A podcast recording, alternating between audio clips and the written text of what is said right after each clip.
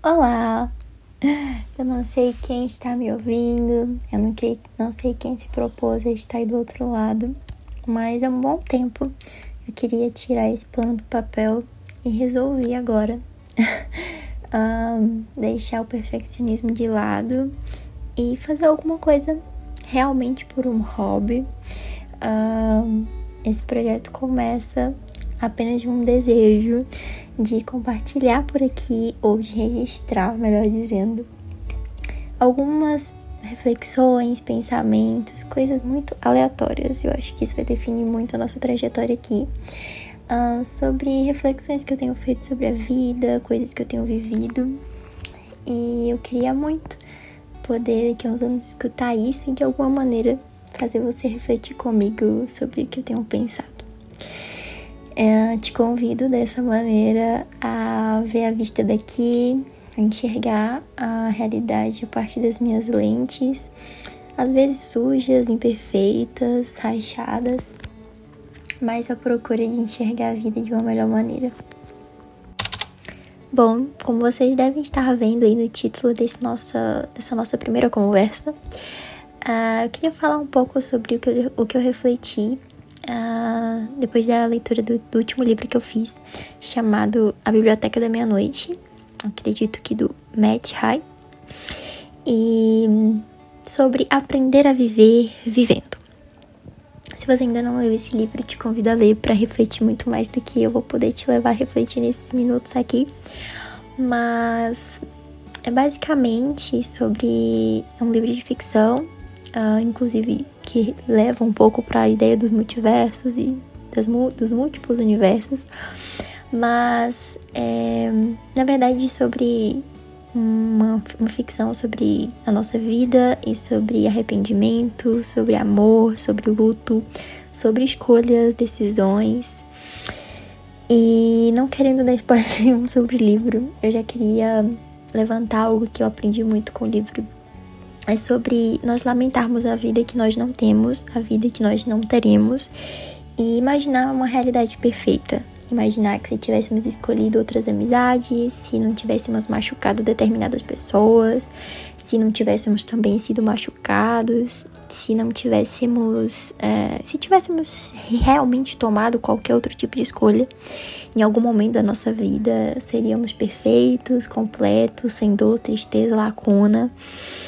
E muitas vezes, um, mesmo sem perceber, nós nos deparamos pensando e imaginando uma vida perfeita, onde a partir de decisões diferentes do nosso passado, a gente estaria em outro lugar. E eu acho que nos leva a pensar muito sobre o poder das nossas pequenas atitudes, o poder de, de pequenas coisas que fazemos, como por exemplo, falava com uma amiga esses dias como como teria sido diferente a nossa vida nos últimos tempos se em determinado dia a gente tivesse escolhido não sair de casa e a gente nunca ter se conhecido. E provavelmente a gente não teria viajado juntos, não teria vivido tantas histórias engraçadas e boas e diferentes nos últimos tempos. Então, como pensar no cis da vida, como é, pensar que tudo poderia ser diferente, como pensar que lá na frente tudo pode também ser muito diferente a partir de uma pequena decisão que eu posso tomar hoje ou amanhã. É, isso às vezes pode nos levar para um caminho oposto, vezes fazendo com que a gente queira esperar a situação perfeita ou esperar uma sabedoria em que nós não ainda temos para tomar determinado tipo de decisões. O livro, em um momento, fala assim: é fácil lamentar a vida que nós não estamos vivendo. É fácil desejar que nós estivéssemos desenvolvido outros talentos, tivéssemos dito sim para diferentes convites e ofertas. É fácil desejar que, que tivéssemos trabalhado mais, amado mais, cuidado melhor das nossas finanças, ter sido mais popular, feito parte de uma banda e ido para outro país. Como é fácil lamentar a vida que nós não não estamos vivendo. E ao mesmo tempo pensar que nós não vamos ter todas as vidas que nós podemos imaginar. Nós não visitaremos todos os lugares do mundo, nem conheceremos todas as pessoas, nem faremos todas as amizades que poderíamos fazer. não trabalharemos em todas as coisas que poderíamos ter trabalhado, mas muito disso, muito daquilo que nós desejamos, toda essa completude de viver, está disponível na única vida que nós temos. E algo que eu me parei pensando foi sobre talvez o grande X do livro.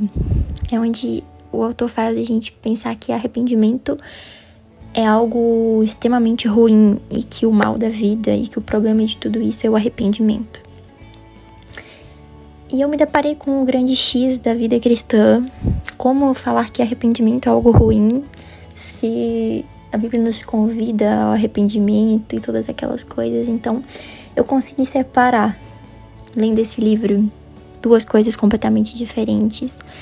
O arrependimento em relação a delitos, em relação a pecados, em relação àquilo que eu acredito. Se você não me conhece, está ouvindo aqui pela primeira vez, todo mundo está me ouvindo pela primeira vez, isso é um bom ponto. Mas é, eu quero trazer aqui, como o nome próprio diz, a vista daqui, então a minha realidade, as minhas visões sobre muitas das coisas. E muitas coisas vão ser muito mescladas com os meus princípios e os meus valores aqui. Como pensar que o arrependimento é algo ruim? Então eu consegui separar sobre o arrependimento em relação a algum erro que realmente cometemos, quando ferimos alguém, quando realmente fazemos aquilo que é errado. Pelo arrependimento que, na verdade, é mais como um remorso de não ter escolhido a decisão A, de ter tido medo em determinada situação, de ter sido covarde em algum momento.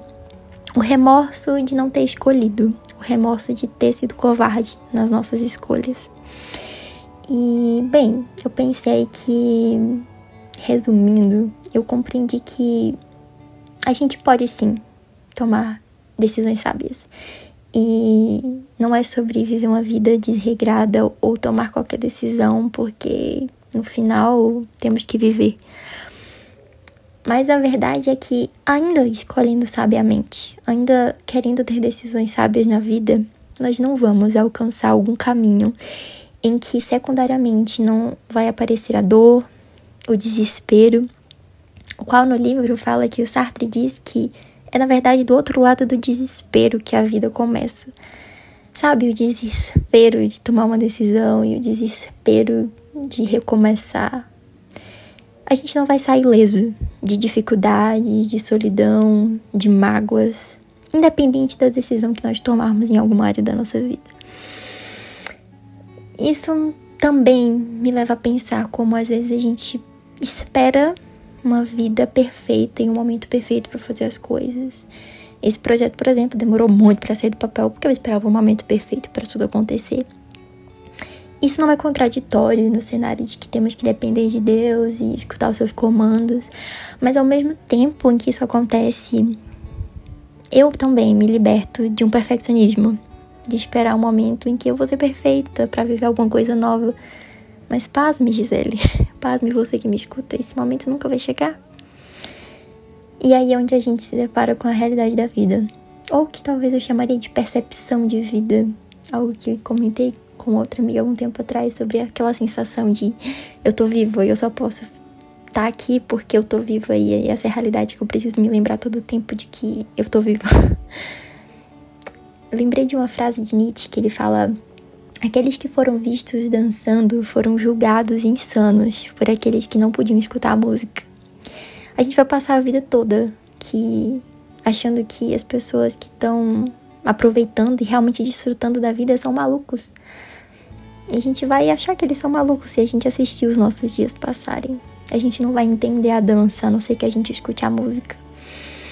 Então, meu convite para mim e também para você hoje não é para viver uma vida desregrada ou tomar quaisquer decisões aleatórias, mas é viver de uma maneira íntegra. Eu acho que integridade tem a ver com todo. O intensidade no inteiro que a gente é. E ainda que hoje eu possa me sentir quebrada já diria Thiago York, as peças vão voltar para o mesmo lugar no final do jogo. Me doa inteira no que eu faço, me convida para uma vida de perfeccionismo.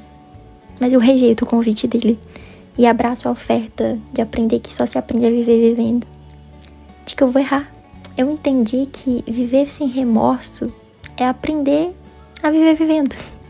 E ver que só se vive se tomamos decisões que não saberemos todas as bifurcações as quais vamos nos deparar lá na frente, mas que não há uma decisão sequer em que eu não vou colher os frutos. Aprender a viver vivendo é encarar a realidade da vida, a realidade de decidir, a realidade de arriscar. Acho que é isso que talvez seja viver. Espero que isso faça sentido na cabeça de alguém e até a próxima.